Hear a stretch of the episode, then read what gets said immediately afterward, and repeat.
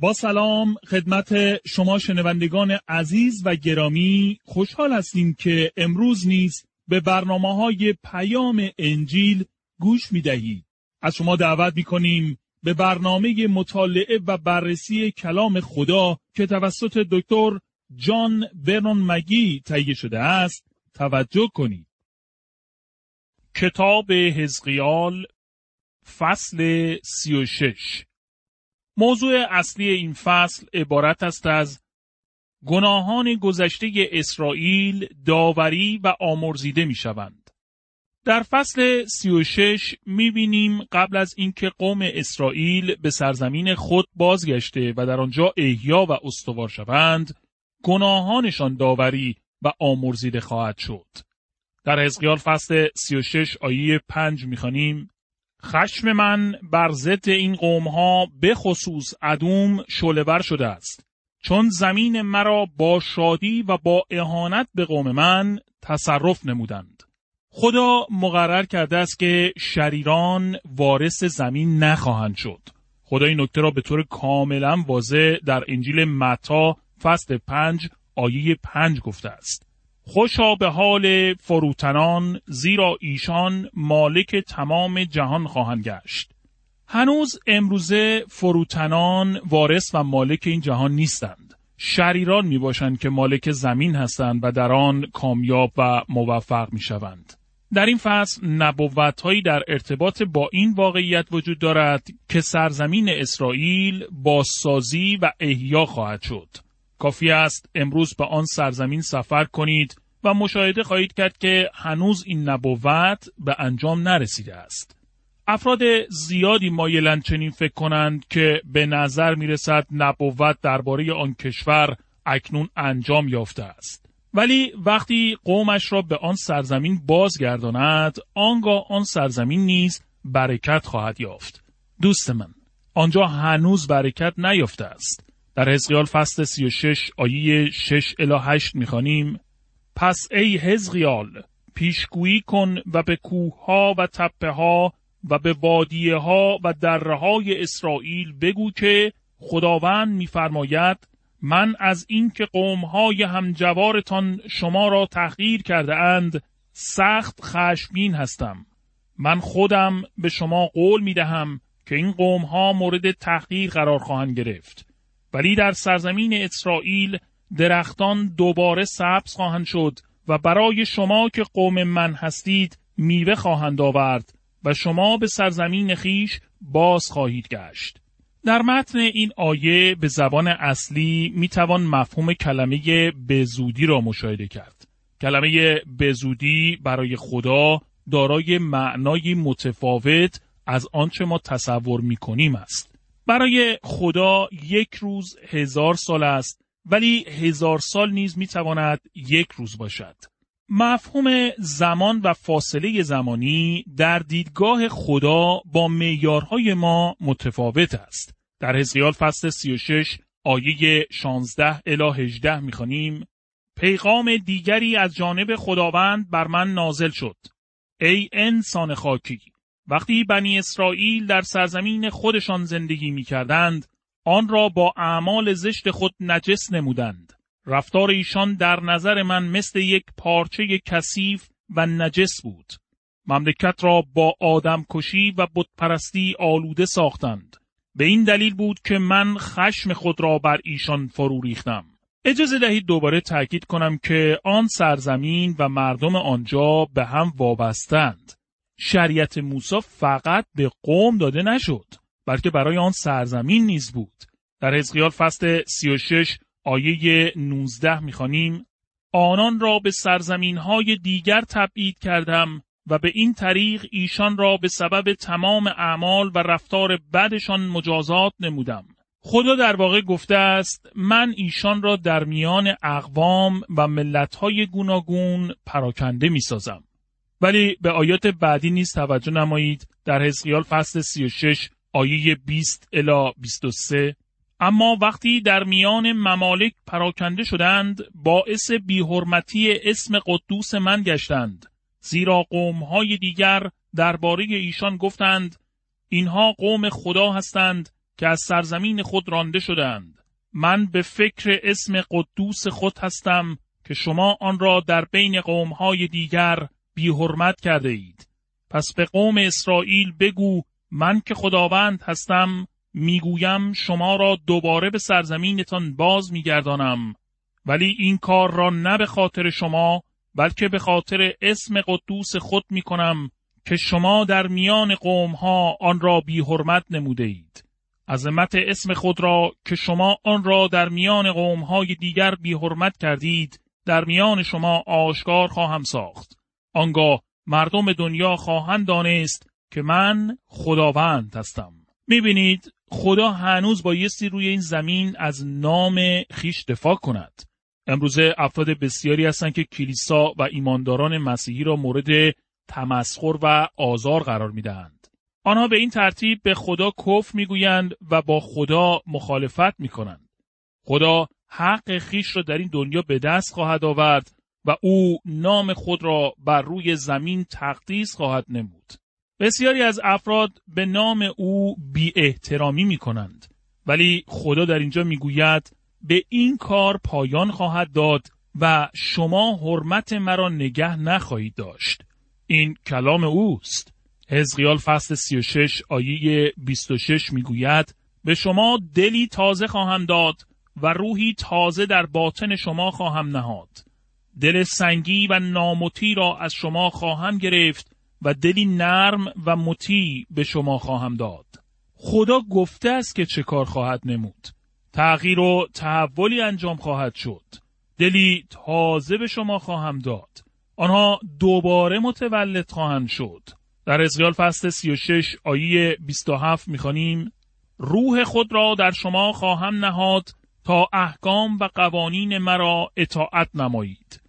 این حقیقتی است که یوئیل نبی در نبوت خیش مورد نظر داشت.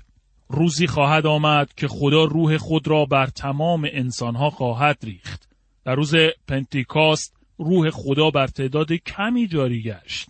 تمام آنچه پتروس در آن روز گفت این بود که ما را مسخره نکرده و نگویید که مست شراب شده ایم.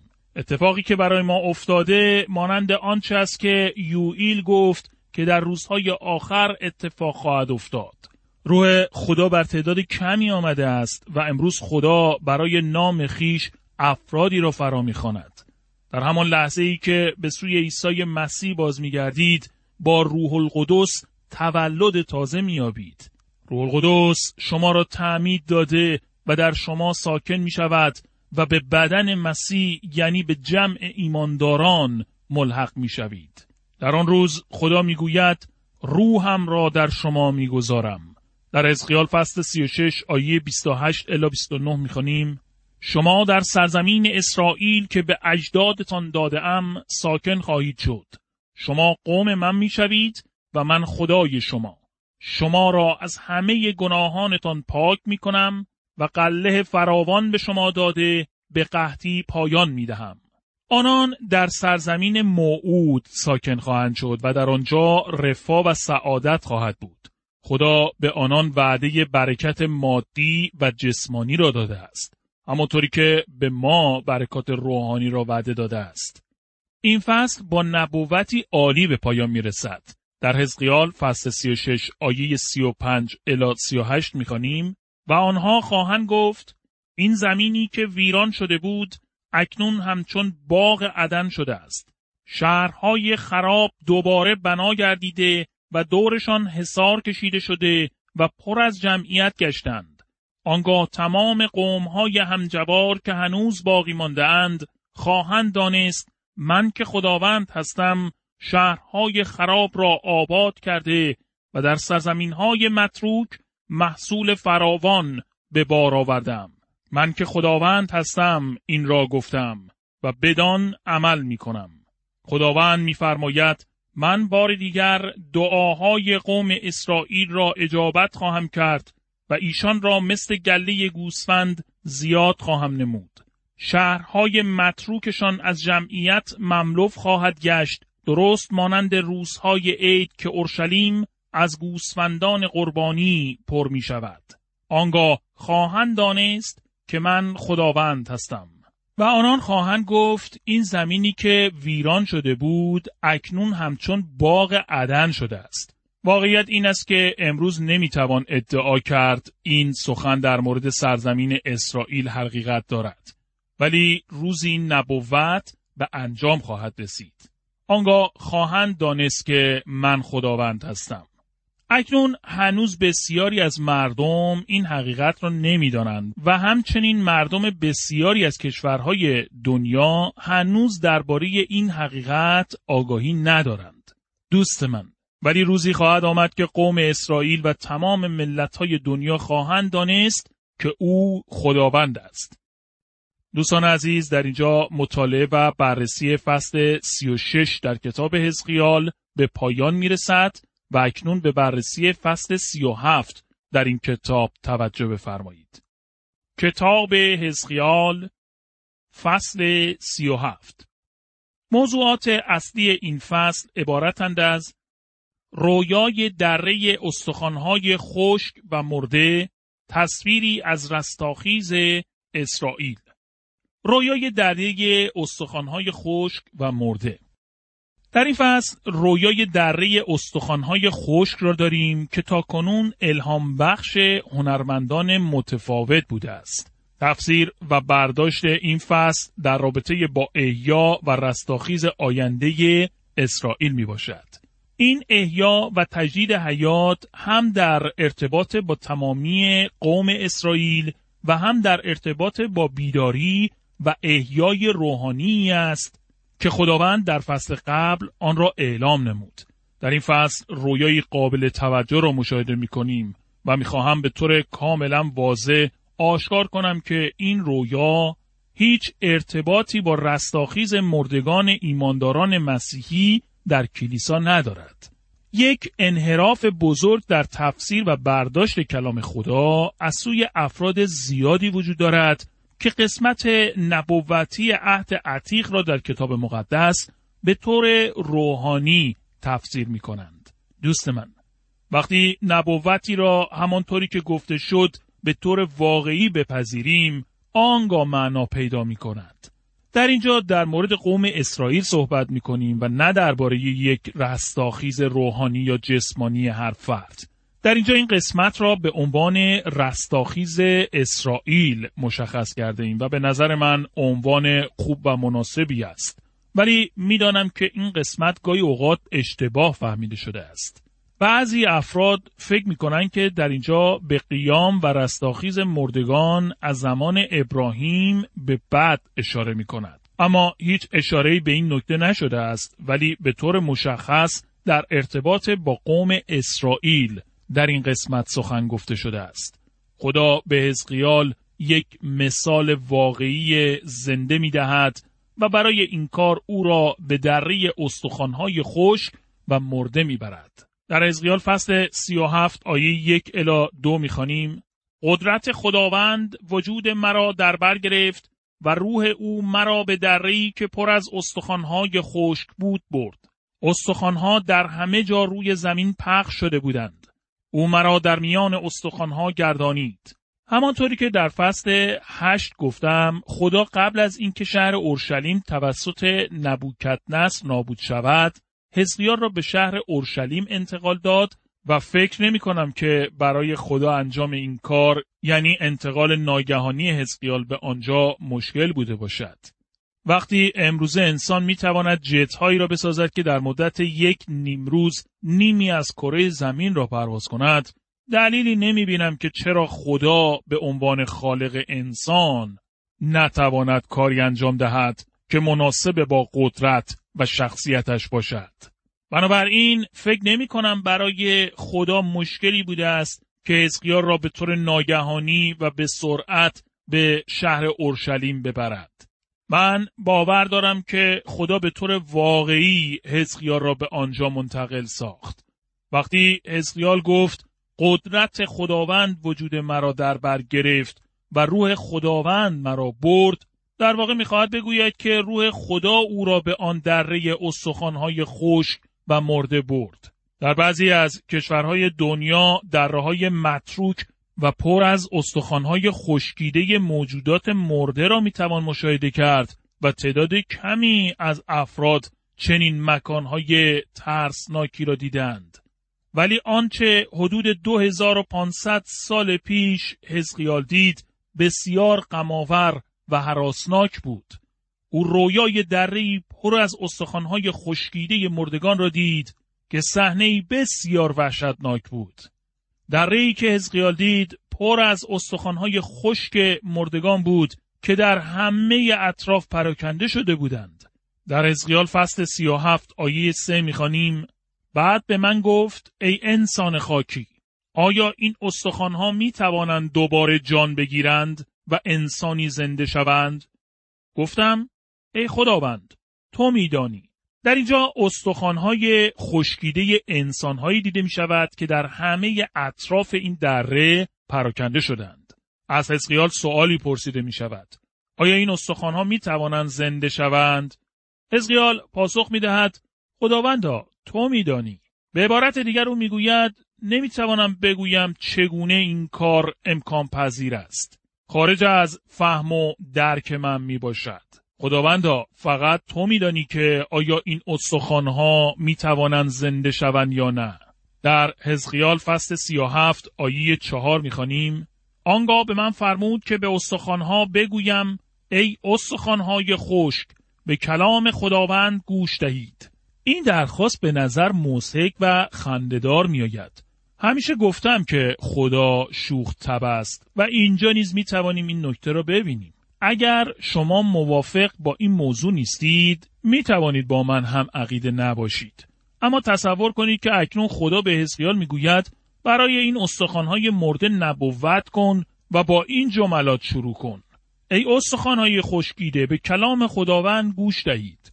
حدس می‌زنم حزقیال به خدا چنین گفته باشد. خداوندا واقعا منظورت این نیست که با این استخوانهای مرده صحبت کنم. اگر کسی در این اطراف باشد و مرا در حال سخن گفتن با آنها ببیند چه فکر خواهد کرد؟ واقعا چنین موعظه‌ای و شروع کردن یک موعظه با این سخنان مناسب به نظر نمی رسد. هیچ کشیشی در مراسم موعظه کلیسا روز یک شنبه با این سخنان شروع نخواهد کرد. ای استخوانهای خشکیده یکی از دوستانم که کشیش شوختبی است روزی به من می گفت جمعی را می‌شناسم که هر وقت می‌خواهم برای آنان موعظه کنم مایلم سخنانم را مانند حزقیال شروع کنم استخوانهایی که در آنجا هستند مانند زمان حزقیال خشکیده و مرده می باشند ولی جرأت نمی کنم مانند حزقیال با آنان سخن بگویم حزقیال به این دره پر از استخوانهای خشکیده مردگان نگاه کرده و با آنان صحبت می کند. هر جمعیتی که یک واعظ برای آنان موعظه می کند شامل افرادی نجات یافته و نجات نیافته می باشد.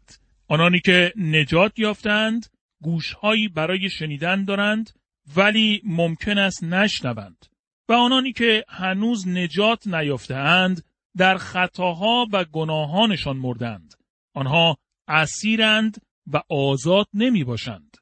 یک واعظ مانند حزقیال ناتوان است چون هر واعظی که شرایط و وضعیت واقعی آنها را که گم شدند می‌فهمد ناتوانایی خود در صحبت کردن با ایشان را تشخیص می‌دهد.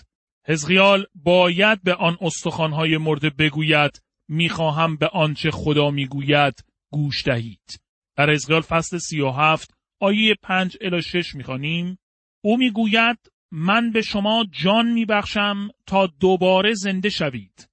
گوشت و پی به شما می‌دهم و با پوست شما را میپوشانم و در شما روح میدمم تا زنده شوید. آنگاه خواهید دانست که من خداوند هستم.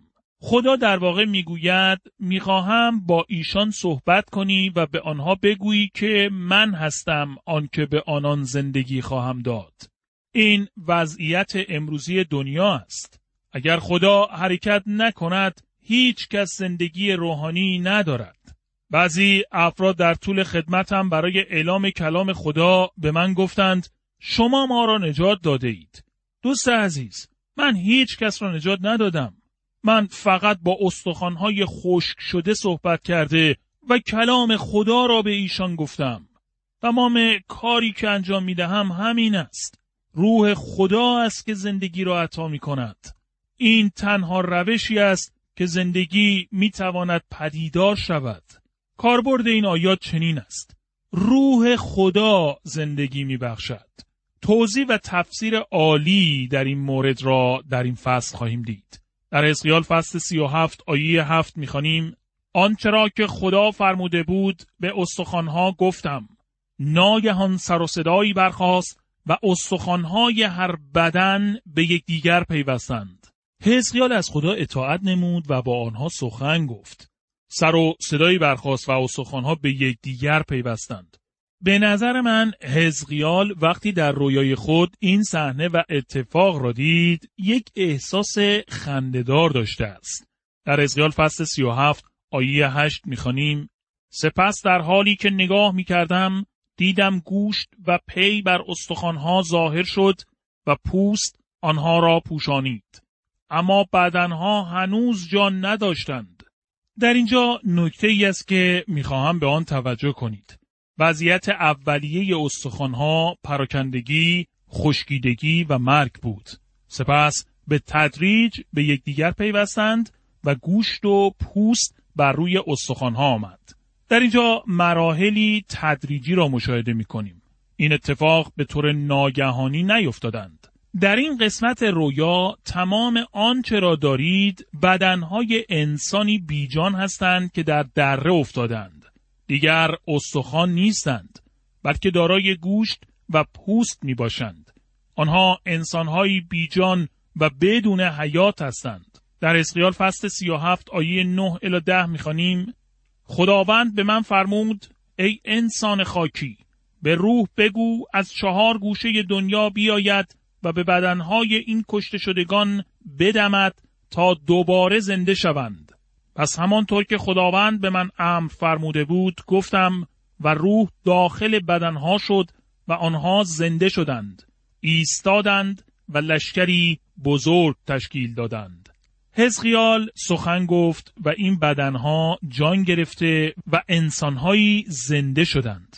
آنچه در اینجا اتفاق افتاد شبیه آنچه است که در ابتدای خلقت انسان انجام شد.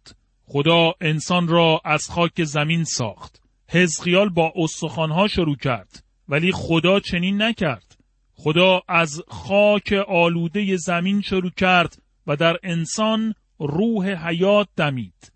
اکنون آنچه برای این استخوانها اتفاق افتاد در سه مرحله بود یک آنها استخوانهای خشکیده و پراکنده بودند دو سپس آنها به هم پیوستند و گوشت و پوست بر روی آنها آمد آنان بدنهایی بیجان و مرده بودند. سه آنها زنده شدند. در برنامه آینده خواهیم دید که این سه مرحله کلیدی واقعی برای فهمیدن نبوت کتاب مقدس در رابطه با ملت اسرائیل می باشد. شنوندگان عزیز در اینجا وقت برنامه امروز ما به پایان می رسد. از شما دعوت می کنیم در برنامه آینده نیز به مطالعه و بررسی کلام خدا توجه کنید